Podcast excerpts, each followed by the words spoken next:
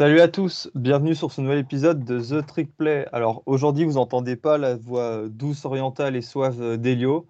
Euh, il a préféré nous abandonner euh, pour aller voir un match euh, du TFC, hein, du Toulouse Football Club en, en Ligue 2. Alors c'est moi qui vais me charger aujourd'hui de présenter le podcast. Alors je suis en présence de Kevin, Val et Guillaume. Ça va les gars? Ça va tranquille. Salut, salut. Salut, salut.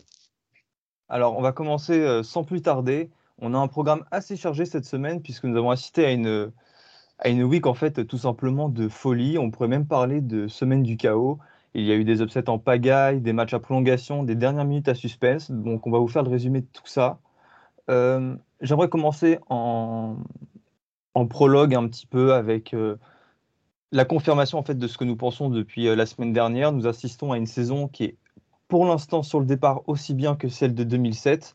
Euh, là-dessus, tous les insiders, euh, tous les commentateurs du collège football sont anonymes. Alors, comment on peut l'affirmer? Il y a six équipes classées qui ont perdu hier, ce qui porte le total à 25 équipes classées depuis le début de la saison. Il n'y a jamais eu autant de défaites, en fait, tout simplement d'équipes classées à ce stade de la saison depuis la création de l'IPPOL qui remonte à 1936. Alors, euh, vous l'avez bien vu cette semaine, hein, Texas A&M, Clemson, Iowa State, Wisconsin, North Carolina et Kansas State ont euh, tous perdu.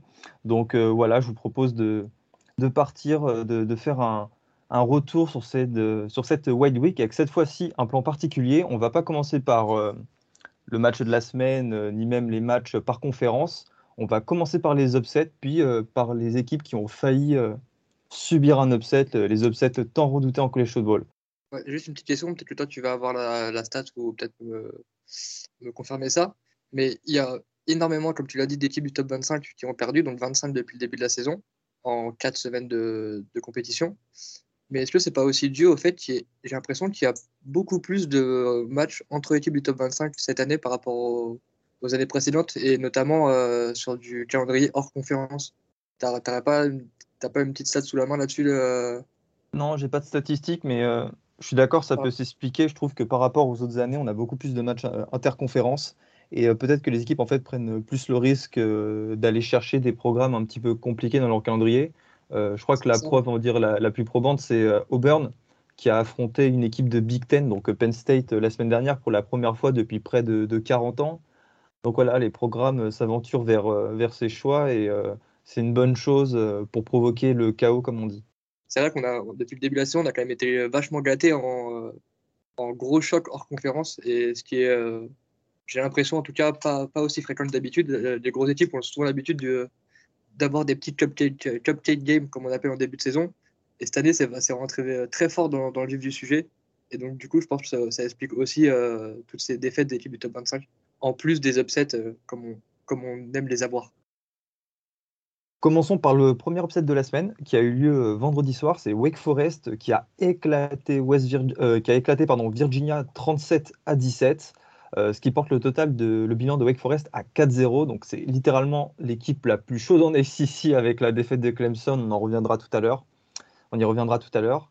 Et voilà, Wake Forest, en fait, les Demon Deacons sont un candidat crédible pour le titre de l'ACC, d'autant plus qu'il y a un calendrier immédiat qui les avantage bien, avant évidemment de faire ce dernier rush face à Clemson et NC State. Mais vu leur début de saison, avec notamment leur jeu à la course et euh, Sam Hartman, on peut espérer que euh, Wake Forest fasse quelque chose d'intéressant. Passons au deuxième upset. Alors, c'est Texas AM qui a affronté Arkansas pour le Southwest Classic Trophy, hein, qui a été remis en jeu euh, à Arlington dans le stade des, des, Cowboys. Et je crois que toi, Valentin, tu as regardé ce match et tu as beaucoup d'éloges à faire à propos d'Arkansas. Les Razorbacks, ils ont gagné 20 à 10 euh, contre Texas A&M. Et effectivement, euh, j'en suis même arrivé à dire que Arkansas me faisait plus peur euh, que, que Bama.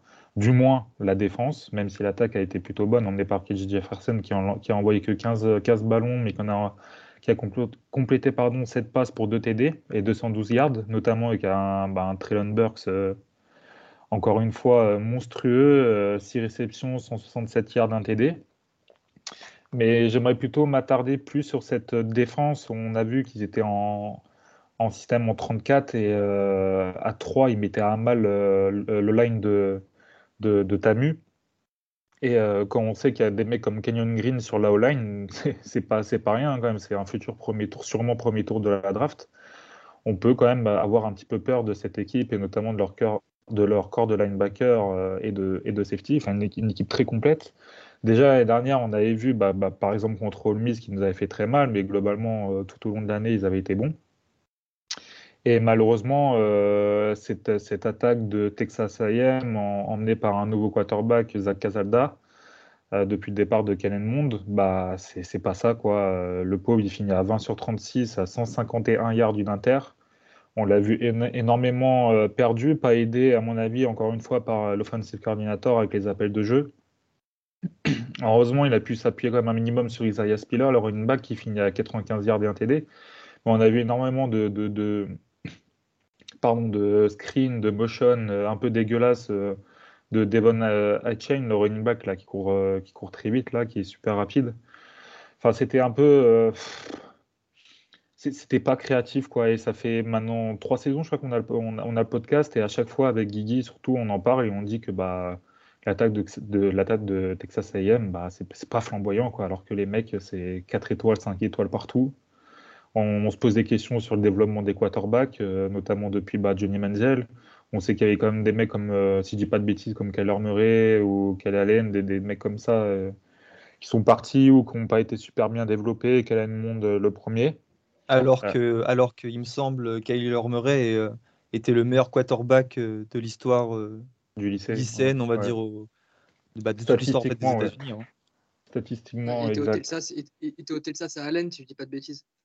Et je crois que par contre, que Kyler Murray, si je pas de bêtises, il fait qu'une ou deux saisons là-bas. Avant, de, avant de transférer à Oklahoma. Mais justement, moi, la question. Je suis pas sûr qu'il était starter là-bas. Je suis même pas sûr. Non, non, mais il était dans l'équipe, tu vois ce que je veux dire. Mais je veux dire que tu as, ouais, Kyler Murray, oui, non, tu vas partir normalement. C'est clair. voilà, Et justement, euh, Val, est-ce que. Euh, c'est plutôt, est-ce que c'est une sous-performance de Tamu ou plutôt une performance de la défense d'Arkansas dans la mesure où euh, de semaine en semaine elle s'affirme? Euh, bon, on sait que l'attaque de Texas A&M c'est pas la meilleure du pays, mais il faut pas oublier que Arkansas a réussi à shut down euh, l'excellente attaque de Texas il y a deux semaines maintenant. Hein. Texas qui continue d'empiler les points. Là, je pense à Texas Tech, Weiss ou Louisiana.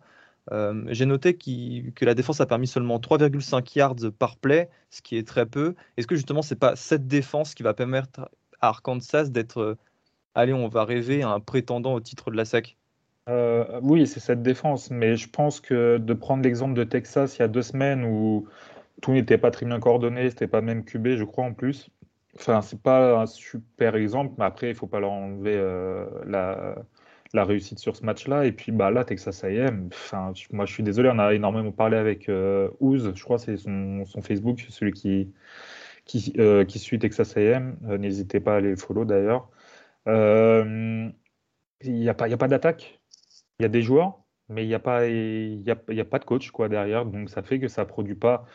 Alors, parce qu'en plus, on l'a bien vu hein, quand même contre Colorado la semaine dernière ou il y a deux semaines, je ne sais plus, euh, c'était pas non plus flamboyant. Quoi. Donc cette attaque de Texas AM, elle, joue principalement grâce, elle gagne principalement grâce à sa défense. Et là, pour le coup, bah, Arkansas a, fait ce qu'il fallait euh, euh, au niveau de l'attaque sans créer trop de turnover, etc. Euh, avec un jeu plutôt propre et créatif. Et en défense, bah, ils, ont fait, le boulot. Après, je ne peux, peux pas dire que ce soit un énorme match. Je te dis qu'ils ils sont dans la continuité de ce qu'ils ont fait l'année dernière et c'est une très bonne défense. Moi, c'est bah, moi je, je, sais perso que Guillaume, tu as été impressionné par la performance de Traylon Burks. Pour moi, Traylon, Burks est actuellement le meilleur receveur de college football. Et si demain c'est la draft, pour moi, c'est mon receveur numéro 1. Allez, on va dire un A et un B avec, euh, avec Keshon Boutet mais c'est impressionnant. Il, sait tout faire en fait. Il sait courir un nombre de, un nombre de tracés différents euh, qui est peu, peu commun euh, en sortie de, à la fac, même pas en sortie de fac parce qu'il n'est pas encore sorti de fac, donc il va encore progresser. Euh, que ce soit les catchs sur le dans le trafic, que ce soit les ballons contestés, les ballons 50-50, que ce soit son, son, son, son body control. Il, il est ultra complet et j'adore, en fait, juste j'adore. Voilà, je termine euh, là-dessus. Euh, Trajan Burke, c'est 6 réceptions pour 167, 167 yards pardon, et un touchdown. ça aurait pu être bien plus. Il y a une action qui s'est jouée à quelques millimètres. Ce qui fait que Arkansas a battu les deux grandes équipes du Texas en deux semaines, donc les Longhorns et Texas AM. Et la semaine prochaine, gros gros morceau, grosse grosse affiche. C'est Arkansas du coup qui se déplacera à Georgia pour l'ESPN College Game Day. ça sera avec Ole Miss Alabama, assurément le match à ne pas manquer. vous devez le cocher dans votre calendrier. Partons du côté cette fois-ci de la Big Ten avec un upset pour le coup. Alors lui, on s'y attendait tellement pas, ni Vegas d'ailleurs, puisque Mini Minnesota était favori de 31 points. 31 points, c'est énorme quoi.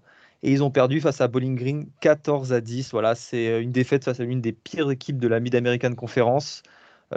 pour encore appuyer cela, c'est la première victoire des Falcons contre une équipe FBS depuis 2019. Donc voilà, c'est vous dire l'exploit ou euh, du moins le naufrage des Golden Gophers. Tanner Morgan, euh, bon, on en parle toutes les semaines, vous commencez à en avoir marre, mais Paul Bernardoni a 5 sur 13 à la passe euh, pour seulement 59 yards à la passe, alors qu'il y a deux ans, il roulait un petit peu, enfin, il éclaboussait tout le monde du college football de son talent. Bref, deux interceptions sur les deux dernières possessions, un match oublié, j'ai presque envie de dire une, saison oubliée pour euh, Minnesota. Et ne, soyez pas étonnés s'il se fait bencher bientôt. On va passer à un autre gros match, à une magnifique victoire de Baylor 31 à 29 face à la 14e équipe du pays, Iowa State. Et toi, Valentin, on sait que tu as une affection particulière pour Baylor. Et euh, même si dans les faits ça reste un upset, pour toi, tu n'es euh, toi, tu n'es pas surpris en fait. Ouais, non, je suis, suis pas surpris parce que bon, bah, je suis Baylor maintenant depuis trois ans, depuis la dernière saison de Matroul. on a vu quand même que l'année dernière, euh, avec des Varanda, c'était vraiment pas, pas flamboyant. Il n'y avait aucune continuité à chaque match dans, le jeu. C'était un coup, ça lancé 60 passes, un coup, ça, ça couru 70 fois. Enfin, il se cherchait énormément. Il y avait encore Charlie Brewer à la baguette l'année dernière. Et là, depuis cette année, euh, c'est Jerry Bohannon qui est, qui est aux manettes, alors même qu'on pouvait s'attendre à plutôt. Enfin, moi, je m'attendais à, je ne sais plus comment il s'appelle, je crois c'est Zion, euh, son prénom, euh, l'autre QB, et qu'on avait vu un peu sous Matroul qui avait été bon. Et là, Jerry Bohannon, il ne faut pas oublier que c'est le quarterback, c'est le numéro 10 des Dual Fruit, et c'était le meilleur joueur d'Arizona. Donc, c'est quand même pas rien, c'est pas un QB lambda, on va dire. Et euh, il, m'impressionne énormément. Je trouve qu'il arrive, il arrive vraiment à, il arrive en fait à, vraiment tout faire avec, euh, avec simplicité, sans, sans chercher les big plays. Vraiment un, vraiment un très bon, euh, un, très bon quarterback de, college football. Il, finit il est à 14 sur 19, 159 yards de TD.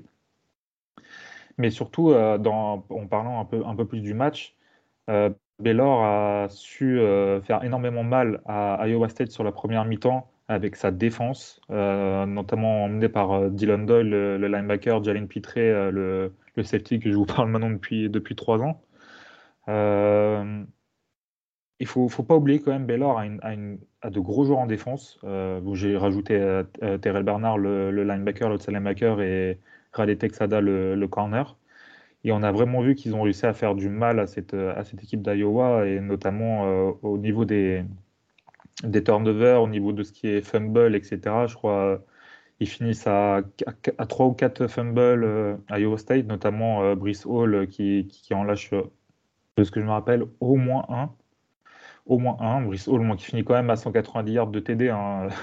Encore un gros match de sa part, mais tous les matchs. Euh, si je, peux me permettre, Val, il bat au passage le record de touchdown euh, inscrit consécutif en Big 12. Et quand on voit euh, les running backs qui sont passés par la Big 12, hein, je pense à des Adrian Peterson, c'est quand même une grosse performance. Ouais, exact. Après, faut pas. Voilà. Brissol, il fait quand même une, une ou deux conneries par match. Hein. donc, ça va falloir qu'il corrige au cours de la saison parce que ça peut, ça peut lui porter préjudice pour la draft. Enfin, bref. Euh, mais moi, non, je suis, je suis absolument pas surpris et je pense que Baylor a, de quoi encore. Euh, ils, sont rentrés, ils sont rentrés dans le top 25, là, si je ne me trompe pas d'ailleurs, euh, Gus. Ouais, c'est ça, ils sont rentrés dans le top 25. Je vais te laisser continuer, je vais vous dire à quelle place ils sont. Du coup, je pense que Baylor n'a pas. Ils ont un bilan à 4-0 Ouais, 4-0, ils, ils, sont à 2-0 en conf et ils n'ont pas fini de montrer. Ils sont 21e. ils sont 21e. Ouais, ouais, ouais bah, juste derrière UCLA. C'est tout à fait normal, je trouve. Et je pense qu'on on tient quelque chose à Jerry Bohannon, même si c'est un junior. C'est déjà un junior. Il n'a joué que quelques snaps sur les deux dernières saisons. Et c'est à voir parce qu'il reste quand même des receveurs comme RJ Sneed et Taekwon Thornton. Euh, donc c'est vraiment à voir. Je suis vraiment euh, assez hypé. On a Dave Aranda qui a enfin compris comment mener son, son équipe et surtout son attaque. Donc euh, moi, je moi, je suis pas surpris de cette, de cette défaite des, des Cyclones. Alors on va passer un gros gros morceau de la week, peut-être le match le plus intéressant sur le terrain et au niveau des, enjeux. Euh, c'est NC State qui a mis fin à la série de 36 victoires consécutives de Clemson face à des équipes non classées. Vous l'avez bien entendu, le Wolfpack a battu les Tigers 27 à 21 à Raleigh euh, chez eux. Euh, voilà, ce qui fait de maintenant Clemson une équipe hors de course pour les playoffs. Ce qui sonne la fin de la série de cette saison consécutive en playoffs pour Dabo Swinney et ses joueurs. Euh, voilà, Clemson qui est déjà à deux défaites en quatre matchs. Mais là, je vais préférer vous parler euh, du déroulé du match qui a été exceptionnel du début à la fin, euh, de l'attention et du suspense comme on aime. Alors, le match est terminé à 14 à 14 à la fin du temps réglementaire. Pourtant, NC State avait l'occasion de remporter la rencontre avec un feed goal raté à la dernière seconde alors que le kicker était dans une position franchement... Dans une position favorable, il était. Ouais, c'est ça. Bah, une position favorable, 30 yards, euh, je dirais, ou 32. Bref, même, si, même si on parle de kicker de college football, euh, c'est possible, ça rentre. Et il en a raté 3 dans le match. Donc euh, voilà, il avait une pression énorme sur les épaules. Alors pendant un moment, on a cru que Clemson avait échappé au pire avec ce field goal raté. Hein, et on commençait déjà un petit peu rager en disant qu'ils avaient une chatte énorme. Mais c'était sans compter sur la résilience de NC State hein, qui a emmené les Tigers en, en double prolongation. Alors, je rappelle juste vite fait les nouvelles règles des prolongations en euh, collège football. Euh, sur la première prolongation, il faut mettre autant de points euh, que ton adversaire. voilà, ça peut être un, touchdown ou un field goal. S'il y a deuxième prolongation, si tu mets un touchdown, après, il faut obligatoirement faire une conversion à deux points. Et en troisième prolongation, s'il y en a, euh, c'est directement une conversion à deux points. Je crois que tu commences à 5 ou 10 yards de, de l'end zone. Voilà, euh, NC State passe devant et euh, DJ Ugalele qui a fait un mauvais match se retrouve en 4 et 15 et a la possibilité un petit peu d'écrire, de commencer à écrire son histoire avec Clemson, mais la balle est overthrow et pas catchée par, par le receveur. voilà, ce qui nous a offert une des plus belles images de la semaine, qui a notamment été reprise, je l'ai vu sur Twitter, par la Fédération française de la loose, avec tout ce public qui, qui rentre sur le terrain. Il y a eu un, envahissement de terrain de, de malade. C'était franchement des, superbes images que le college football nous a, nous offert hier soir. Tout ça qui donne la première victoire d'NC State face à une équipe du top 10 depuis 2012. Ça remonte maintenant hein, 9 ans quand même euh, pour une équipe du calibre de NC State, hein, dont on sait euh, sa capacité à, sortir quand même de gros joueurs et des saisons, euh, on va dire, plutôt performantes. C'était un gros match du quarterback Devin Leary, le meilleur de sa carrière. Hein. Il a, il a lancé quatre touchdowns, euh, dont euh, ceux de la victoire, les deux euh, en overtime. Et je pense qu'il faut vraiment appuyer sur ce point-là. il a quand même lancé 4 TD face à cette exceptionnelle défense de Clemson. Clemson n'avait pas encaissé un seul touchdown jusqu'à ce match, hein, en jouant quand même contre des équipes comme Georgia ou Georgia Tech qui ont la capacité d'inscrire des points. Donc ça, faut quand même le mentionner. Donc gros gros match de sa part et de l'offense en général. Clemson va donc euh, quitter le top 10 pour la première fois depuis 97 semaines. Euh, ils ont été classés 25, je crois, du dernier AP People. Euh, voilà, comme je disais sur Twitter, les journalistes hein, d'Associated Press ont voulu faire dans la charité. Hein. Pour moi, cette place 25 n'est pas justifiée, mais bon, c'est Clemson. que voulez-vous? Et euh, je terminerai hein, avec le deuil de l'ICC qui n'aura pas d'équipe en playoff cette année. Hein. C'est la triste conclusion euh, de ce match. Et même pire que ça, quoi. il y aura zéro prétendant. Hein. Je rappelle qu'NC State avait perdu un précédent match face à Mississippi State. Et euh, j'ai noté bah, que lointaine est l'année 2016 avec Clemson, de Deshaun Watson, Florida State ou encore Louisville, qui étaient tous les trois, toutes les trois des, des, équipes prétendantes à une place en playoff. Et ça fait beaucoup mal pour une conférence qui a besoin, avec les années qu'elle vient de subir, de se relever. Voilà, c'est plutôt triste. Il y a quand même Wake Forest en ACC qui est encore à 4-0. Wake Forest invaincu, ils vont en playoff ou pas? En étant champion ACC Non, je pense qu'ils iront pas en playoff, à moins, tout, dépend de leur calendrier. S'ils arrivent à battre Clemson et NC State, euh, je veux bien en parler, mais encore, tout dépendra euh, des équipes devant. Mais j'ai envie de dire que c'est pas impossible, euh, parce que comme on, comme on, le voit, on assiste à un début de saison un, peu, un petit peu chaotique, toutes les équipes perdent, et on n'est pas à l'abri de voir une équipe qualifiée en playoff avec deux défaites. Donc voilà, on ne sait jamais. Euh, c'est aussi ça euh, la, beauté euh, du college football, c'est qu'on ne sait jamais ce qui va se passer. Et Wake Forest devra en profiter en gagnant tous ces matchs. Ils enchaînent sur trois semaines consécutives à North Carolina, NC State et à Clemson. Donc le stretch est assez compliqué pour essayer de réussir cet exploit. Voire impossible. Pour, pour, Wake Forest, j'ai un peu peur, même s'ils arrivent à faire une saison parfaite, en remportant euh, d'ailleurs notamment ce, stretch de trois matchs et le, titre de, de conf. J'ai un peu peur de deux choses. C'est première chose, qu'ils partent de trop loin et que ça fasse un peu une Cincinnati l'année dernière par exemple, où en fait en partant de trop loin, tu es trop dépendant des équipes devant toi qui doivent perdre. Et, et du coup, de la, faiblesse des autres équipes en fait. Parce que là, en fait, ils vont se retrouver à jouer des UNC euh, et des Clemson, potentiellement hors top 25. Et on sait à quel point euh, le Playoff Committee aime les victoires contre les équipes du top 25. Leur euh, quality win, quality loss, tout ça, on en a suffisamment débattu l'année dernière pour savoir à quel point ça compte pour eux.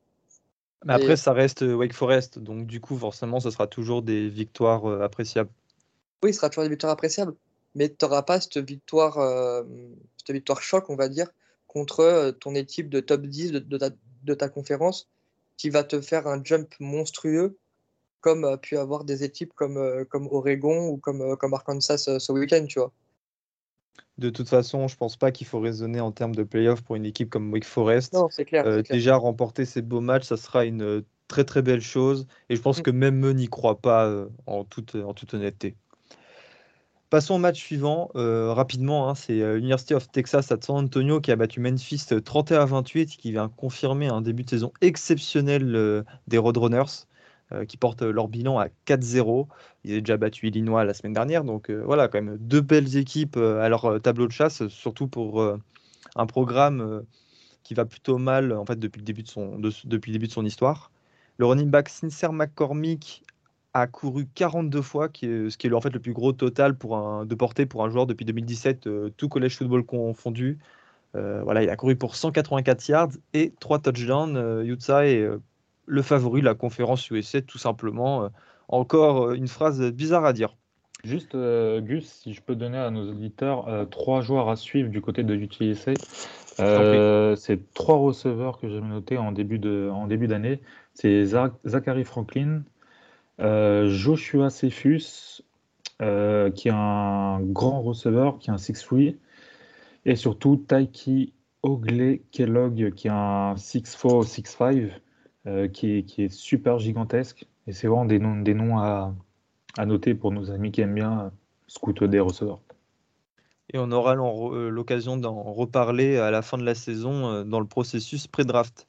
on va rester avec toi, Valentin. C'était la centième rencontre euh, pour l'Iron Skylet entre SMU et TCU. Et euh, il me semble que les Mustangs ont, fait l'upset, ont battu TCU sur le score de 42 à 34. Ouais, euh, je m'y attendais pas. Enfin, je m'attendais pas à une aussi grosse performance en attaque de, de, SMU. Alors, on a eu une petite bagarre, enfin une petite bagarre. On a eu un petit échauffement, on va dire, animé au début du match entre les deux équipes. Euh, après, au niveau du match, on a eu euh, sur les quatre premiers drives, on a eu 4 TD, donc 2 euh, TD de chaque côté. Et donc on finit, je crois, le, on finit le premier carton à, 14 sur 14, à 14 contre 14, pardon. Et sinon, pour parler un peu plus au niveau des joueurs, je trouve que cette attaque de, TCU m'a énormément déçu par rapport, bah, par exemple, à la semaine dernière, notamment le receveur Johnston, si je le prononce bien, euh, qui, a, qui, relâché euh, deux, ou trois ballons, si je ne me trompe pas. Je sais même pas si. Sur, la ligne des stats, il ne reçoit même pas de ballon, parce qu'il les a, les a relâchés. Euh, Max Degan avait fait quelques dingueries quand même. Hein. Il fumble euh, deux fois, il perd une fois le ballon. Euh, heureusement que Zach Evans est toujours là hein, pour, alimenter cette attaque. Le running back, 15 de portée, 113 yards, 7,5 de moyenne, pas TD. 3 réceptions pour 70 yards, 1 TD, pardon. Voilà, après sinon, vraiment, cette attaque emmenée par euh, Tanner de, côté de, de, SMU qui envoie 4 touchdowns pour 3 inter. C'était, alors, par contre, c'était vraiment la, meilleure défense qu'ils, aient joué. Même la, même la défense de TCU a été vraiment à voler en éclat hein, quand on a des mecs dans le backfield comme Travis Tomlinson qu'on, a vu un petit peu, mais qu'on n'a pas vu vraiment sur le, sur le jeu contre la passe. Ça, ça fait un petit peu peur. Ils, avaient, ils ont quand même ouais. César aussi. Enfin, ça a été très compliqué pour TCU. En fait, c'était vraiment un match euh, sans défense. Donc euh, voilà, l'attaque euh, de SMU tombe bien depuis le début, notamment avec leurs deux running backs, surtout Bentley de Forth, qui envoie 153 yards à la course pour un TD, et Seegers qui en envoie 110. Ça a été un festival offensif avec deux, enfin surtout une défense et de TCU qui a volé en éclats dont, on ne s'attendait pas trop. Donc, euh, grosse victoire de SMU qui a 4-0, je crois, pour la troisième année consécutive. Et TCU bah, qui, qui a 2-1 et avec quand même une grosse, c'est quand même une grosse défaite pour eux contre, contre SMU. À voir comment, Surtout comment dans, ça dans une rivalité, quoi. Ouais, c'est ça. À voir comment ils se relèvent euh, de, cette défaite la semaine prochaine. Parce qu'il y a eu vraiment de, très mauvaises choses des, des, deux côtés du ballon. Puis bah, à voir si SMU continue sur cette lancée. Après avoir parlé des upsets en ACC, SEC, Big Ten et Big 12, on part avec Kevin du côté de la Pac-12 euh, pour le premier match de Dante Williams, le head coach du USC qui a remplacé Clayton euh, viré euh, la semaine dernière. Et les Beavers ont battu les Trojans 45 à 27 dans un coliseum vide. Ouais, c'était, ça fait plaisir que que les nos voisins de Corvallis réussissent de belles choses comme ça, ça fait toujours plaisir. Ouais, le Coliseum vide, hein, c'est... Enfin, on sait que LA de base n'est pas une grosse ville de, football, mais c'est vrai qu'on voit depuis le début de la saison que ce soit le, Rose Bowl ou le Coliseum, les deux stades sont vides. Et on, s'attendait à, mieux avec la, réouverture des stades. On a vu ce que ça donnait à Penn State, dans, d'autres grands stades historiques, ou à Michigan, ou à Ohio State, ou même à Oregon. Et c'est, vraiment une tristesse de voir le, Coliseum et le, et le Rose Bowl vite comme ça. Et du coup, c'est encore pire parce qu'à un moment du match, bah, dans le quatrième quart-temps, bah, USC était mené 42 à 13 par Oregon State, ce qui est assez hallucinant. C'était un match, il euh, faut savoir que USC menait 14 à 7. Oregon State, ils ont eu beaucoup, beaucoup de mal en début de match. Ils ont, je crois qu'ils enchaînent presque 10 pénalités en, première mi-temps. Enfin, c'était, euh, c'était sloppy comme on dit. Enfin, il y a un drive de TD du USC où Oregon State ils enchaînent trois holdings défensifs consécutifs, dont certains sur le run game, ce qui est très très rare euh, pour être signalé. Le touchdown de USC, c'est Slovis qui fumble le, snap en shotgun et retombe dans les mains de, de Ingram. Il casse deux plaquages pour aller marquer. Enfin, le, premier carton, c'est pas du football, quoi. Et du coup, ben, euh, pendant un temps, même pendant un temps et demi, Oregon State, ils font rien parce qu'ils ont, trop de pénalités. Ils finissent à 13 pénalités pour 144 yards. Mais après, une fois qu'ils ont, enlevé les pénalités, une fois qu'ils ont arrêté de se prendre des flags, ben la tendance est totalement inversée. Euh, Chance Nolan, euh, moi, il m'a impressionné. C'était, c'était pas un QB auquel je m'attendais et vraie grosse progression. Il, vraiment un bon QB, un bon, un bon game manager. Il, fait son taf. Il, sait qu'il est limité, c'est pas non plus le plus physique, le meilleur bras, quoi que ce soit, mais il fait ce qu'il faut. Et c'est vraiment pas mal, c'est intéressant à voir jouer. Euh, Slovis, par contre, c'est un peu ce que Guillaume disait avec, euh, avec Purdy, c'est que avec Drake London, son, sauveur, le numéro 15, il a pas de problème. Et dès qu'il faut viser London, bah, c'est le kiff. Hein. London est fini à 10 catch, 165 yards. Mais tu as l'impression que sa première lecture, c'est toujours London. Et si London y est couvert, ben derrière, euh, il a l'air perdu. euh, donc voilà, c'est compliqué. Euh, ils sont menés de 15 points en fin de match. Il se fait intercepter deux fois dans les trois dernières minutes. Alors que USC avait vraiment besoin de marquer pour revenir. Quand on regarde le match, on n'a pas l'impression que c'est un upset. Hein. Après, il faut quand même être réaliste et se dire que Oregon State, le talent, il n'est pas dans cette équipe. Quoi. Enfin, moi, j'ai vu les, les stats de 4-5 étoiles en Pac-12. je crois qu'ils ont même pas un seul 4 étoiles dans leur effectif au Oregon State.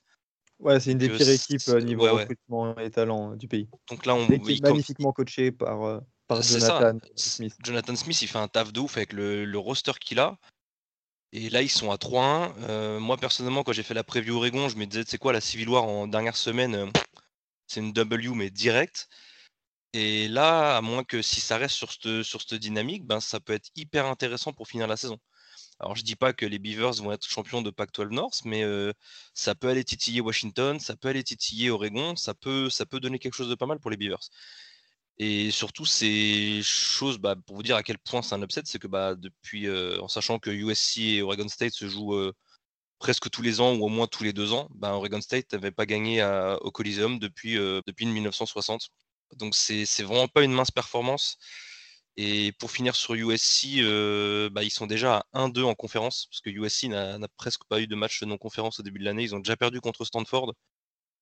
Donc ils ont aussi UCLA et, Arizona State qui sont dans leur div. Donc ben, à moins d'un gros gros retournement de situation des deux côtés, bah, ils peuvent déjà dire adieu à leur espoir de, de Pac-12 Championship, alors que dans la preview, on les voyait très clairement champions de leur div sans vrai problème. Quoi. Donc c'est c'est un peu c'est un peu dommage pour eux. Après, on sait qu'ils enchaînent les merdes, que ce soit avec la blessure de Slovis, puis la blessure de son backup, le, le head coach qui se fait virer. Et par contre, chose à noter, c'est vrai que j'en avais pas parlé parce qu'on a parlé de Nolan, mais euh, les Beavers ont mis 323 yards à la course contre USC. USC, leur D-line, c'est que du 5 étoiles presque. Foreman, Ils ont mis 300, ouais, 323 yards. Euh, BJ Baylor, il met 23 euh, runs, 158 yards, donc ça fait plus de 6 yards gagnés. bon, alors les deux seuls touchdowns, ils sont marqués. Alors là, par contre, c'est la stat. Hein. Je suis désolé, je prends un peu de temps.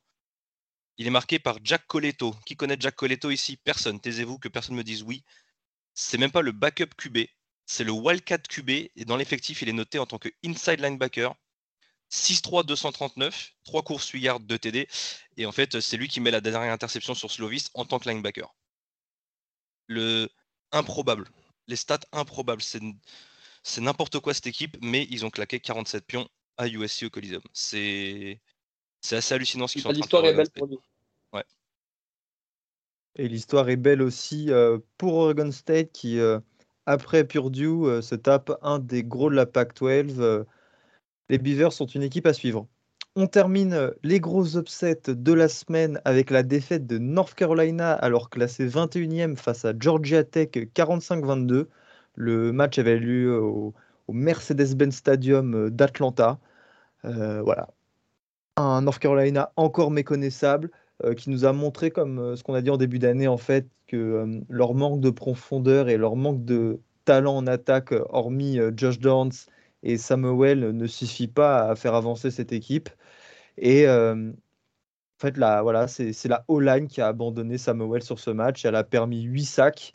C'est beaucoup trop pour une équipe comme, comme North Carolina. Et Georgia Tech s'offre une belle victoire après leur défaite face à Northern Illinois c'est vous dire encore une fois le chaos. Les gars, je vous propose de passer à la section suivante. Euh, je l'ai appelé Ce n'est pas passé loin. Ce sont les équipes, les grosses équipes qui ont failli perdre. Et on va commencer tout de suite avec notre équipe préférée ici, Oklahoma, alors qu'elle s'est euh, classée quatrième, qui a gagné face à West Virginia 16 à 13, alors que euh, les Sooners n'ont pas mené une seule seconde au score. C'est le field goal à la toute fin du match de leur kicker incroyable, qui est certainement le meilleur du college football, euh, Gabé Bridge, euh, Val, je crois que c'est ça, qui a permis aux Sooners de, de, trouver, de trouver la clé. Et c'est un match qui a été marqué un petit peu par un, par un événement. C'est Spencer Rattler qui a été hué par les fans après son interception. Non, hué, je suis difficile. C'est plutôt le public qui a scandé le nom de son backup, le quarterback 5 étoiles numéro 1 de la QV 2021, Caleb Williams. mais bon, j'ai quand même noté et euh, j'ai pris du plaisir en vrai devant, devant ce match parce qu'il y avait une certaine tension à la fin. Euh, c'est quand même lui qui a mené le drive de la victoire qui s'est terminé justement sur ce field goal. Et euh, on va pas être non plus de mauvaise foi, c'est à mettre à son crédit. Juste une petite note sur Rattler et notamment la stat que tu viens de donner. C'est quelque chose qui me rend totalement dingue. Ça, c'est, Stafford qui a fait ça NFL il y a 3-4 ans où il finit la saison avec 9 game-winning drive. Sauf que quand tu gagnes 16-13 et que tu branles rien du match, D'accord C'est-à-dire que tu es à 13 partout à la fin contre West Virginia à domicile et que tu es classé numéro 4. Avoir un game winning drive, c'est pas, c'est pas à mettre à ton crédit. C'est pas parce que tu, fais, tu réussis. C'est pas parce que tu réussis le dernier drive du match. Euh, je vais reprendre la fameuse phrase. À part les, à part les quatre interceptions, le match était propre en attaque. Euh, non, c'est un peu la même chose. Tu vois, c'est, c'est pas parce que tu branles rien de tout le match que tu mets euh, le game winning drive que non.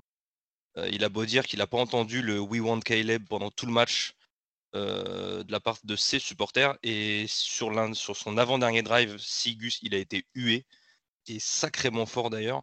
Il a beau dire ce qu'il veut, je pense que ça commence à lui trotter dans la tête. Je sais pas si c'est un problème de confiance aussi, je pense que ça ça l'aide pas, mais ça y joue quand même. Mais juste, euh, je pense pas que Caleb Williams fera mieux, honnêtement. Euh, je, je, dis pas le contraire, mais là, je pense qu'Oklahoma, ils sont sur une pente qui est pas forcément la bonne.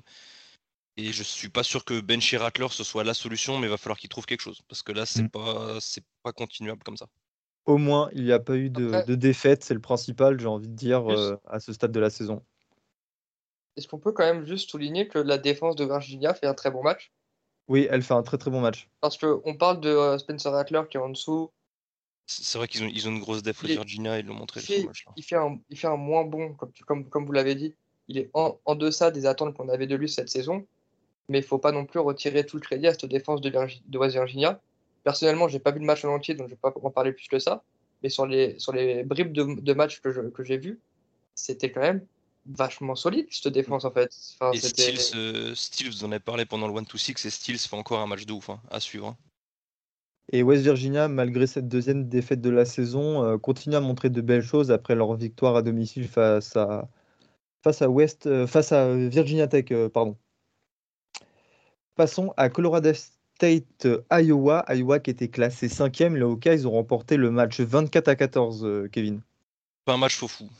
Je t'avoue que Iowa, je crois qu'ils étaient classés 5e en ouvrant le match. Ils sont restés 5e. Euh, c'est. C'était pas ouf. C'était pas, ouf. Euh.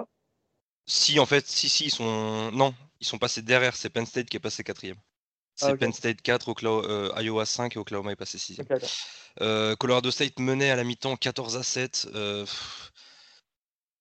Spencer Petras, donc le QB d'Iowa, il prend une, une, interception qui est absolument immonde sur une tentative de, tunnel screen à gauche où enfin, un QB normal, normalement constitué de NCA ben, jette la balle en touche. tenter une screen quand le corner est collé à la hanche de son receveur, c'est un peu con. Enfin, la tenter, oui, lancer la balle, non. quoi. Donc Colorado State marque dessus juste après. Contre, euh, contre la presse. En... Voilà, c'est Vraiment une bonne idée.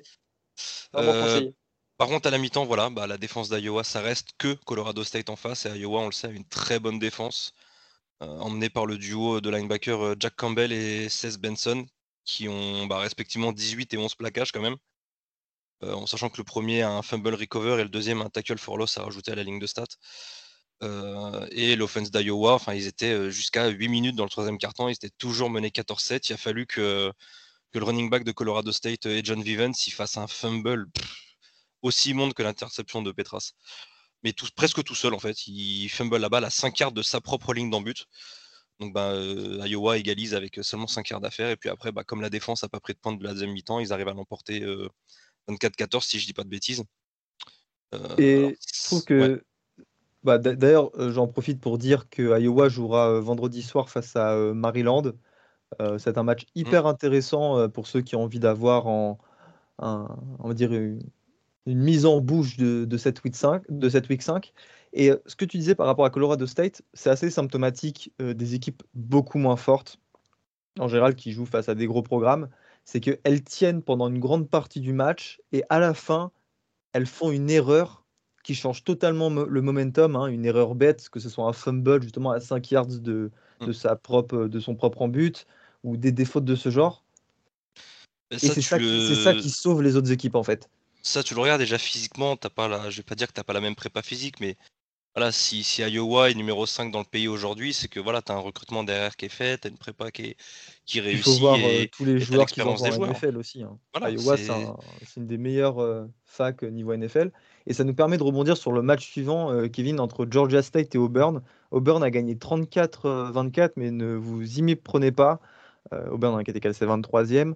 Il y avait, je crois, 24-21 à quelques minutes de la fin. Et encore une fois, c'est une erreur complètement conne de la défense, euh, non, de l'attaque de Georgia State euh, qui, qui les a précipités en fait euh, vers la défaite. Et Auburn peut vraiment s'estimer chanceux. Bon, on parlera du classement de la People d'Auburn suite à cette victoire, mais je trouve qu'on est très gentil avec cette équipe, malgré avec, avec, leurs performances qui sont loin d'être d'être convaincantes. T'as noté que Bonix s'était fait euh, bencher à la fin du match? Non, je l'ai pas noté, mais pour être honnête, j'ai pas regardé le match. Alors, il s'est fait euh, bencher par qui, euh, Guillaume? Il s'est benché au quatrième quart-temps. Ouais, partie de Jeff Finlay, l'ancien quarterback de, de LSU. De LSU, c'est ça. c'est Finlay qui fait le quatrième quart-temps. Bah, une bonne piqûre de rappel pour, pour Bonix, qui va devoir step up s'il veut que son programme continue à être dans le top 25. On passe en Big Ten la 20e équipe du pays, Michigan State, a battu Nebraska 23 à 20. Et cette défaite, on pas peut pas faire plus euh, Scott Frost. Hein, ça a été le plus gros défaut euh, depuis qu'il a la tête des Cornhuskers. Euh, c'est son incapacité à terminer les matchs quand il y a peu de points d'écart. Alors, je vais vous expliquer. MSU menait à 3 minutes de, la fin, rentre sur le terrain les special teams, qui est le deuxième plus gros défaut en fait des Cornhuskers.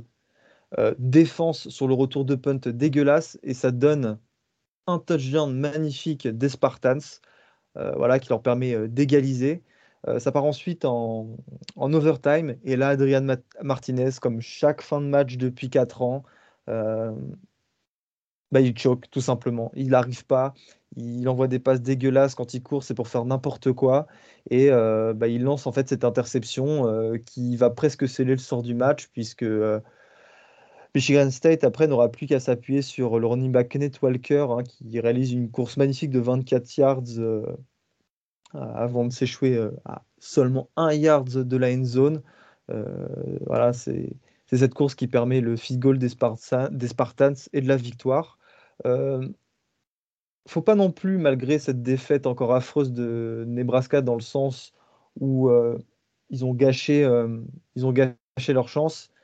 Nebraska montre des belles choses quand même. C'est difficile, mais il y a des choses et euh, ils peuvent que s'en mordre les doigts de, perdre les matchs à la fin. Ça doit être dur mentalement pour, euh, les fans et euh, Dieu sait combien il y a de fans de Nebraska dans le pays. Hein, c'est un des programmes les plus populaires. Mais je pense vraiment qu'ils sont pas loin. En changeant d'entraîneur, il y a la possibilité de faire quelque chose et j'espère vraiment que ce programme va avancer dans la bonne direction.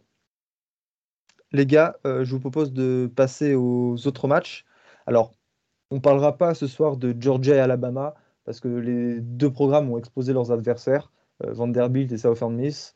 Et euh, c'est la seule certitude finalement qu'on a, c'est que ce sont les deux meilleures équipes du pays euh, aujourd'hui. Je dis bien aujourd'hui, ça pourra changer dans les semaines à venir, mais ça ne fait aucun souci. D'ailleurs, à la People, tous les journalistes, sans exception, les ont mis à la première et deuxième place. ça, ça, changera la semaine prochaine, plus. Ça changera peut-être la semaine prochaine. Et c'est la centième victoire d'affilée d'Alabama face à des équipes non classées, sans victoire. C'est la plus longue série de tous les temps. Et pour la petite anecdote, hein, puisqu'on parle souvent, là, pour comparer cette saison euh, de, bah, du coup, de la saison 2007, la dernière fois qu'Alabama a perdu face à une équipe non classée, ça remonte à l'année 2007, l'année où Nick Saban a été euh, enrôlé à l'Université d'Alabama. C'était une défaite face à l'Université euh, de Louisiane à Monroe. Et euh, voilà, j'ai envie de dire qu'on espère euh, le même euh, dénouement cette année. et ça me permet de, de, passer sur notre petit débat de la soirée, les gars. On essaie d'y passer pas trop de temps. C'est qu'est-ce qui manque à cette saison pour être une saison du chaos, on va dire une saison en fait similaire à l'année 2007 Ole Miss qui fracasse Alabama. Je suis bien d'accord, il faut que au moins l'équipe numéro 1 du pays perde. Arkansas qui bat Georgia et tu te retrouves avec euh, quasiment toutes les top teams du pays. Ah, en fait, j'aimerais qu'il y ait au moins une équipe à une défaite en playoff, voire deux, deux, deux, équipes à une, défaite en playoff. Ah, franchement, ça serait incroyable. et là, on pourrait parler de 2007. Avec, euh, avec Bama et Georgia qui jouent euh, à deux de leurs plus gros matchs contre des équipes encore invaincues qui sont dans le top, top 12 de la People. Effectivement, c'est là les équipes 1 et 2, c'est potentiellement leur plus gros match depuis le début de l'année si on compte pas le Bah, du coup, le Georgia Clemson et le, et le Bama Florida, pour chaque équipe, c'est leur deuxième plus gros test. Et effectivement, de voir le, si le 1 et 2 tombent la même semaine, là, on sera, je pense, on, sera, ah, premièrement, c'est extrêmement magnifique et on sera sûrement au niveau de 2007, cette fameuse saison 2007. Après, ce qui manquerait pour euh, ce dont on veut cette année pour que ça ressemble à l'année 2007, il faudrait qu'il y ait un dénouement final à la toute fin de saison. Euh, exemple, l'équipe numéro 1 ou numéro 2 perd son dernier match. Je parle avant même la finale de conférence. En 2007, c'était Missouri et Kansas. Kansas, hein. on parle bien de Kansas, hein. l'équipe qui perd, qui perd tous ses matchs maintenant depuis, depuis quelques années, était deuxième à l'époque et, euh, avait, euh, et avait perdu son dernier match, euh, ce qui les avait sortis de la course aux deux premières places. Hein, ce que je le rappelle, à l'époque, c'était le BCS. Seules les deux premières équipes allaient en finale nationale. Et au final, ça s'était terminé entre Ohio State et LSU. Donc voilà, moi, pour ajouter ma petite pierre à l'édifice à ce débat, il faudrait que la toute fin de saison nous offre des upsets de malades qui changent totalement le paysage du top 10 pour que les balls majeurs soient complètement désorganisés, pour qu'il y ait des affiches inédites et pour que euh, en fait, la saison soit haletante jusqu'au bout. Les gars, je vous propose de passer sur les autres matchs de la semaine parce que mine de rien, il y en a eu des intéressants. Et on va commencer avec toi, Kevin. Texas qui a explosé Texas Tech, les Red Raiders, sur le score de 70 à 35. Oui, on va pas se le cacher, c'était n'importe quoi. Hein. C'était euh, un match de, un match de Big 12 comme on les aime. Hein. Un match euh, sans défense qui nous rappelle les, les TCU Baylor de la belle époque. Euh, Texas qui a fini à 600, 639 yards au total, 303 au sol. Euh, le QB d'ailleurs Thompson finit à 303 yards aussi, donc un bon match équilibré. Il y avait 35-7, je crois. Enfin, c'était entre Bijan Robinson qui finit à 18 runs, 137 yards, qui rebondit sur tout le monde, Casey Thompson qui est presque parfait, enfin, 13 sur 23, 303 yards, 5 TD, une interception, 7 euh, courses, 29 yards, une interception. Honnêtement, lui, encore une fois, c'est s'il n'a pas cette interception qui est dégueulasse où il se prend pour Baker Mayfield et ça finit en James Winston, bah, le match est parfait. Euh, voilà, c'est à, noter qu'en face il y a Tyler Shock, donc euh, que supporters d'Oregon connaissent bien parce que c'était le starting QB la saison dernière à Eugene. Fait un bon match jusqu'à ce qu'il se visiblement il se pète la clavicule. Donc il serait out pendant six semaines. Il prend un pick six qui est. Euh, l'impression de voir un QB euh, des trois, trois poitou Charente, enfin bref. voilà, remplacé par Henry Colombi qui a fait un excellent match. J'étais relativement surpris qu'un QB backup à, Texas State, Texas Tech pardon, et ce, ce niveau. Euh, il a un bon bras, il est précis sur les deep balls, il finit à, 17 sur 23, 324 yards, 3 TD. Et l'interception qu'il prend, c'est un vieux drop de son receveur, donc c'est pas mal. Et par contre, euh, chose à noter, euh, je crois que vous en aviez parlé pendant le, 1-2-6, la défense de T-Tech, ce n'est pas une défense de première division NCA. J'avais l'impression de voir des, tapes de Derrick Henry en varsity, en high school, contre des mecs qui font tous 1m60. Enfin, c'était n'importe quoi. C'était pas du niveau NCA leur défense. D'où le fait qu'ils prennent 70 C'est vrai que Texas Tech est réputé pour sa mauvaise décence euh, depuis maintenant quelques temps. Et euh, on terminera euh, sur ça avec Texas. C'est une attaque qui marche très très bien et c'est déjà un gros motif de satisfaction. En plus, il y a des, comme tu l'as dit, hein, il, y a, il y a des freshmen qui se révèlent, Xavier Worthy, qui, a, inscrit trois touchdowns. Et c'est vraiment de, de, bon augure pour la suite. Et la défaite face à Arkansas nous avait beaucoup déçus, mais quand on voit le niveau d'Arkansas aujourd'hui, on se dit que la logique a été respectée et que Texas pouvait pas faire mieux. Maintenant, on attend de voir la fin de saison pour les Longhorns, mais je trouve qu'il y a vraiment, vraiment euh, de, quoi, euh, de quoi espérer euh, quelque chose d'intéressant en fait pour le futur et on le répétera jamais assez. Le college football a besoin de Texas. On va passer les gars à Notre-Dame contre Wisconsin. Hein. Euh, Notre-Dame, numéro 12 du pays, qui a affronté le 18e, les Badgers, les Blaireaux. Alors, euh, mon programme, mon équipe de Notre-Dame a battu euh, cette équipe de Wisconsin 41 à 13. Le match avait lieu au Soldier Field de Chicago. Alors, c'est un match qui a été très bizarre, puisque au début du, du quatrième carton, il y avait 13-13. Mais à un moment, quand justement notre quarterback remplaçant Drew a remplacé Jack Cohn qui s'est blessé, il a réalisé il a subi un, un sac et puis il a lâché le ballon, hein, ce qui s'est transformé en fumble, ce qui a permis à Wisconsin d'inscrire un field goal pour passer à 16-13. Et à partir de là, soit Wisconsin, Wisconsin s'est effondré, soit Notre-Dame a trouvé les ressources nécessaires pour aller gagner le match et aller inscrire euh, bah, quasiment 30 euh, points en même pas euh, un quart grâce à un punt return de 98 yards de Chris Tyree, notre, notre fusil humaine à Notre-Dame. puis après, s'en est suivi deux pick six, plus une autre interception, mais deux pick six principalement lancés consécutivement par Graham Mertz. Euh, Graham Mertz qui a été euh, catastrophique. Et euh, voilà, Notre-Dame qui, remporte le match grâce à une défense hyper opportuniste à la fin, qui a vraiment, et ça c'est une chose à noter, dépassé Wisconsin dans le défi physique. Et je pense que c'est quelque chose qui n'est pas donné à tout le monde de battre ce genre d'équipe rugueuse de cette façon. Après, j'ai conscience que Wisconsin n'a pas été exceptionnel. je serais de mauvaise foi si je disais le contraire mais ça reste une victoire signature. Foot 30 points à une équipe classée comme les Badgers. Euh, c'est assez incroyable, surtout qu'on a couru 32 fois pour 3 yards gagnés à la course. 3 euh, yards gagnés à la course, bah, c'est famélique, quoi. Euh, ça montre bref tous les problèmes de notre line. Et, donc, et donc voilà. Notre-Dame jouera Cincinnati la semaine prochaine pour un duel entre deux équipes du top 10. On passe à UCLA Stanford, qui était un match super intéressant. Alors, on dit dans 1-2-6, euh, en début d'année, bon, on, serait dit, euh, ouais, ok, euh, c'est deux équipes historiques de Pac-12, mais aujourd'hui, elles sont plus à leur niveau d'antan. Et bah, finalement, c'est deux équipes qui nous avaient sorti des belles performances lors des premières weeks, et on a assisté à un match intéressant, Kevin. Ouais, un match super intéressant qu'on peut résumer à un nom, c'est Zach Charbonnet. Voilà, c'est tout, on peut passer au suivant. Hein, il n'y a pas grand chose d'autre à dire. Non, je rigole, on va développer un peu, mais voilà, c'est Zach Charbonnet, euh, la boîte partie de Michigan. Enfin, c'est pour moi, c'est un top 3 running cette saison. C'est voilà, 25 runs, 209 yards, un TD. Euh, il a littéralement roulé sur la défense de Stanford, euh, qui pour le coup restait bien en début de match. Ils ont quelques stops intéressants en goal line. Mais voilà, ils savent pas défendre le, zone read en goal line.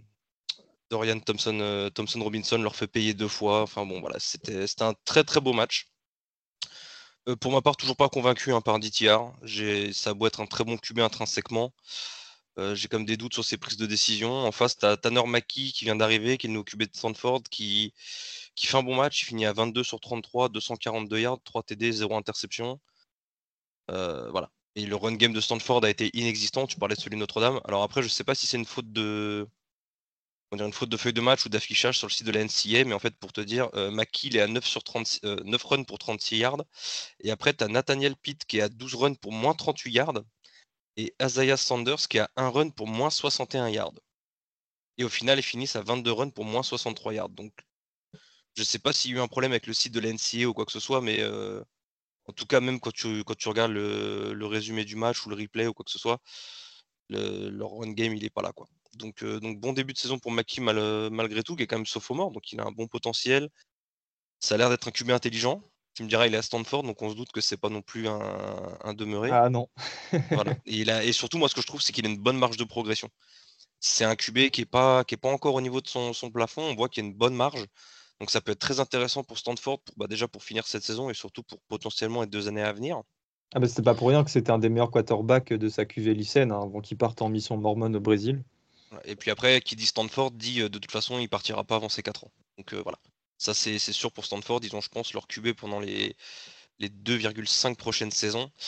Euh, et puis après, ben, Stanford est revenu dans le match quand même. Hein. Charbonnet a fait le taf, hein, UCL a fait le taf, mais Stanford est revenu. Et puis là, en fait, il y a. je sais pas, ils ont craqué. Ils marquaient pas Charbonnet dans le, sur les jeux de passe. Ce qui est quelque chose qui me sort par les yeux. Enfin bref. Ils partaient tout simplement en flat et puis il n'y a personne qui le suivait. Donc ben, Il se prenait pas la tête, il lui donnait la balle, et puis le temps qu'un défenseur arrive, il avait déjà le first down. Après, il cassait un plaquage. Donc euh, voilà, UCLA, ils sont, ils sont échappés.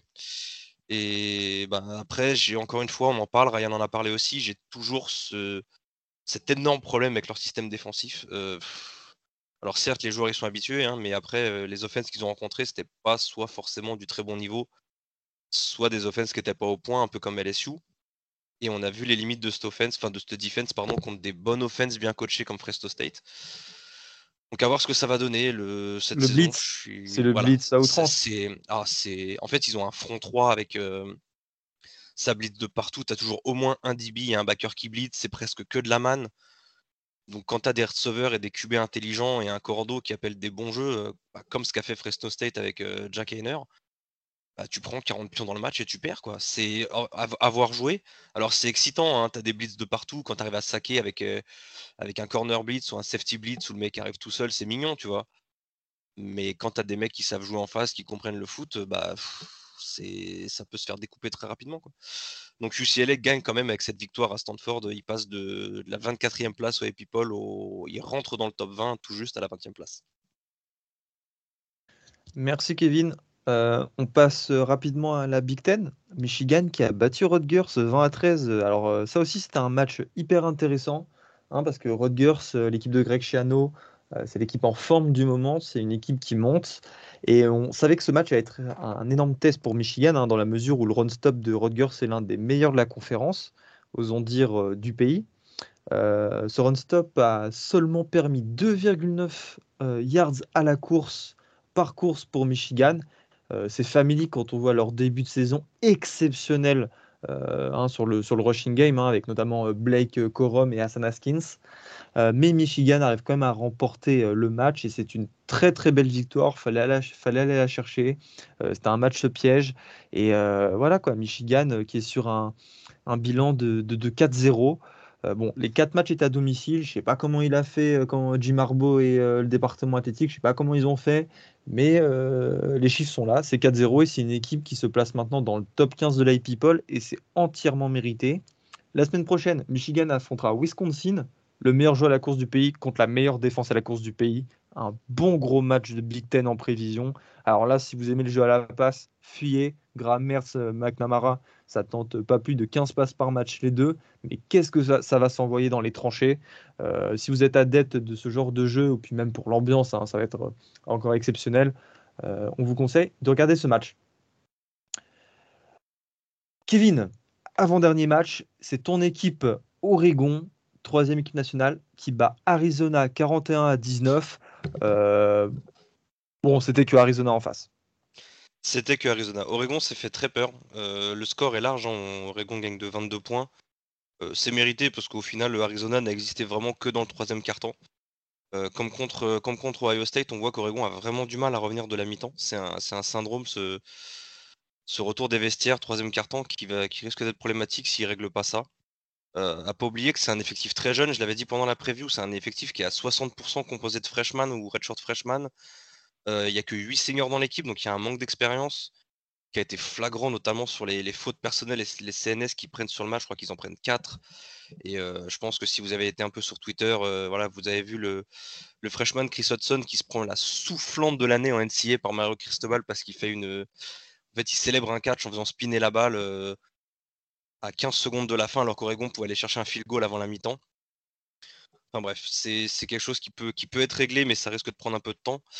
Euh, Kevin Thibodeau était de retour sur les terrains, le, futur euh, potentiellement euh, premier, enfin top 5 choix de draft et potentiellement premier défenseur pris, est revenu sur le terrain petit à petit, mais en fait il s'est fait bah, blesser par un de ses propres coéquipiers en première mi-temps, donc il s'est une petite rechute, donc comme c'était Arizona, qu'Oregon menait déjà de, 14 points, euh, Cristobal lui a donné le, reste du match en, off, donc euh, c'est pas plus mal. Moi, je, suis, préfère qu'il revienne à 100% plutôt qu'il ait une cheville qui le, qui fasse toute la saison. Euh, Anthony Brown, toujours pas flashy, hein, ça y a pas à dire. Il finit à 10 sur 21 à la passe, 206 yards, 3 TD, mais surtout, et ce qu'on lui demande avec les années précédentes, c'est surtout le zéro interception qui est important. Ça, il est qu'à une, une seule interception, je crois, sur le début de l'année ou un seul turnover, donc c'est vraiment pas mal. Chose qui m'a un peu plus déplu, c'est qu'il a été beaucoup utilisé dans le run game, en sachant qu'il n'a pas fini le dernier match parce qu'il était légèrement blessé. Euh, il s'est blessé sur le seul sac du match qu'il prend. Il se blesse légèrement à la cheville et il, a plus couru que Verdel. C'est, quelque chose qui m'a, un peu fait chier. Euh, la défense a pas mal capitalisé sur les erreurs adverses. Il y a quand même 5 interceptions de la part de, de McLeod, le QB d'Arizona. Et on notera les explosions de, Bennett Williams, le, safety, qui réalise deux interceptions, dont un pick six, et de Brandon Dorlus en, D-line qui, bah, qui émerge avec l'absence de Thibodeau. Et euh, bah, ne pas oublier Noah Sewell, quoi, parce qu'il toujours lui a donné le ton. Il a mis 14 plaquages sur le match. Et pour ce qui est d'Arizona, bah, la saison va être très très longue. Ils sont déjà à 0-4. Ils ont perdu contre des, contre des FCS. Euh, c'était leur troisième starting QB en 4 matchs. Et, euh, Je crois que c'était euh, Northern Arizona. C'était Northern Arizona, même si c'était. Ah non, et encore c'était à domicile, je crois. Non, non, c'était à, domicile, à Tucson contre, contre Northern Arizona. Et même si McLeod, au début du match, j'ai bien aimé, malgré les, les, les pics qu'il prend, ça reste limité. Et le seul point positif, la seule éclaircie à l'horizon, c'est leur défense. Ils ont une défense qui est potable, ils ont une bonne défense de Pac-12. Maintenant, euh, tout ce qui est QB et skill player, c'est très, très, très, très, très limité. Après, on va laisser le temps à leur nouveau coach euh, Jetfish euh, d'améliorer l'avenir du programme. mais bon, faut lui laisser le temps.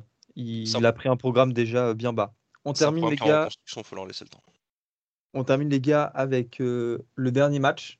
C'est Missouri contre Boston College. Les deux programmes, hein, respectivement de SEC et d'ACC, s'affrontaient pour la première fois de leur histoire et c'est les Eagles qui ont battu les Tigers de Missouri 41 à 34.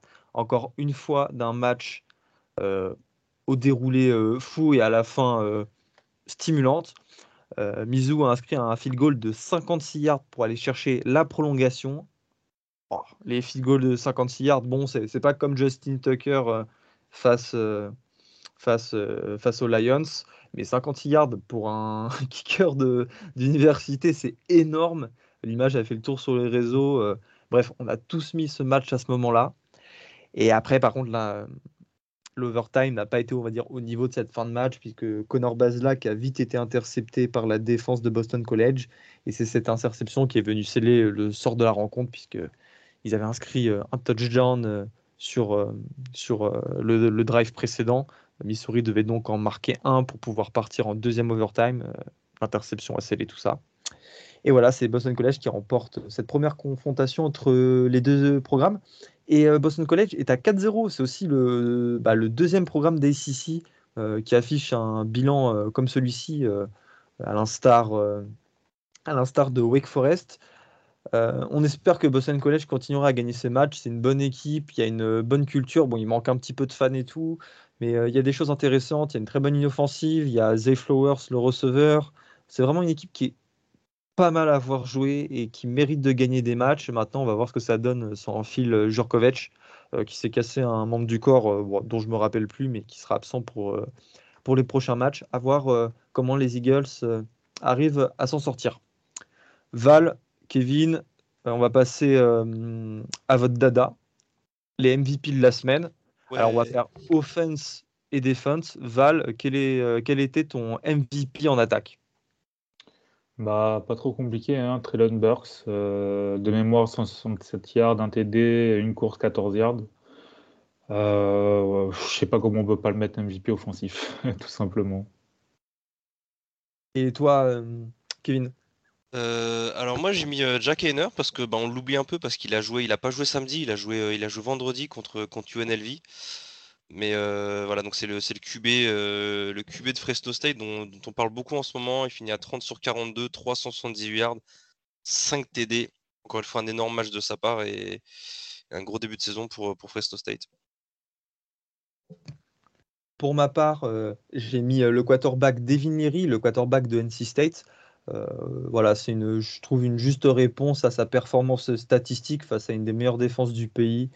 Voilà, 4 touchdowns, c'est énorme et aussi bah, parce que tu bats euh, cette équipe de Clemson et c'est une victoire historique pour ton programme. Euh, il, sera, euh, il sera souvenu juste pour cette victoire. Au niveau de la défense, Val, c'est qui ton MVP alors c'est un running back, c'est Tristan Epner de Baylor. Alors je m'explique parce qu'en fait c'est un super retourneur, peut-être le meilleur retourneur du college football. Et je pense qu'on peut mettre ça un peu dans la défense. Et sur ce match contre euh, Iowa, j'ai complètement oublié d'en parler, alors que c'est peut-être la seule chose que j'ai envie d'en parler tout à l'heure. Il a retourné trois kick-offs euh, pour 121 yards et un TD, et deux punts pour 47 yards et 0 TD. Et juste donner une petite stat par rapport à l'année dernière, euh, il n'avait pas retourné beaucoup de, beaucoup de punts, mais il a retourné beaucoup de kick-offs. Il a retourné 20 kick-offs pour 612 yards et 2 TD. donc voilà, c'est peut-être sûrement actuellement le meilleur retourneur de college football et bah c'est pas c'est pas à négliger pour, pour une draft ou pour une place en, NFL.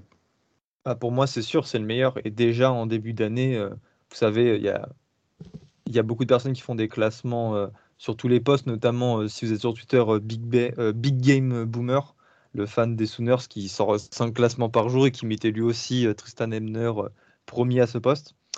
Euh, Kevin, toi c'est un certain Bennett Williams et là pour le coup tu n'es pas un humeur, sa performance était vraiment exceptionnelle. Bah j'ai Val m'avait dit la semaine dernière qu'effectivement j'avais pas j'avais pas choisi Veron McKinley, je l'avais un peu oublié la semaine dernière. Et ouais cette semaine je vais faire le homer. Hein. Bennett Williams 8 plaquages, 6 solos, 2 interceptions, un pick 6. Euh, il fait un match énorme. On en parlait avec, euh, Rob en, privé pendant le, pendant le match. Et avec la blessure de Justin Flo, c'est le duo avec, euh, avec Noah Sewell. En fait, il est, avec la... il est ce que les fans d'Oregon espéraient de Justin Flo. En fait. Il est safety, mais en fait, il donne ce, ce pendant à Noah Sewell dans la défense. Et c'est vraiment une grosse émergence. Et il, fait, il fait un très très bon match contre, contre Arizona pour ma part, euh, le MVP défensif, ça sera la défense de Texas Tech. Non, je rigole quand même. Euh, exagérons rien. Euh, pour être honnête, je ne vais pas mettre de joueurs, je vais mettre une performance collective avec la défense de West Virginia, une équipe qui me plaît bien et qui a réussi à titiller les Sooners dans le quatrième quart-temps. Voilà les gars, je pense qu'on peut terminer sur, sur cette belle note. Alors, vous nous retrouverez euh, samedi pour euh, One to Six de 17h à 18h. Hein. One to Six, c'est l'émission sur Twitch où l'on fait euh, la preview des matchs de la soirée. Hein. une émission animée par Baptiste. voilà, je crois que j'ai tout dit. J'espère avoir bien remplacé Elio et les gars, je vous dis à, à très vite pour un, pour un prochain podcast. À plus. À bientôt tout le monde.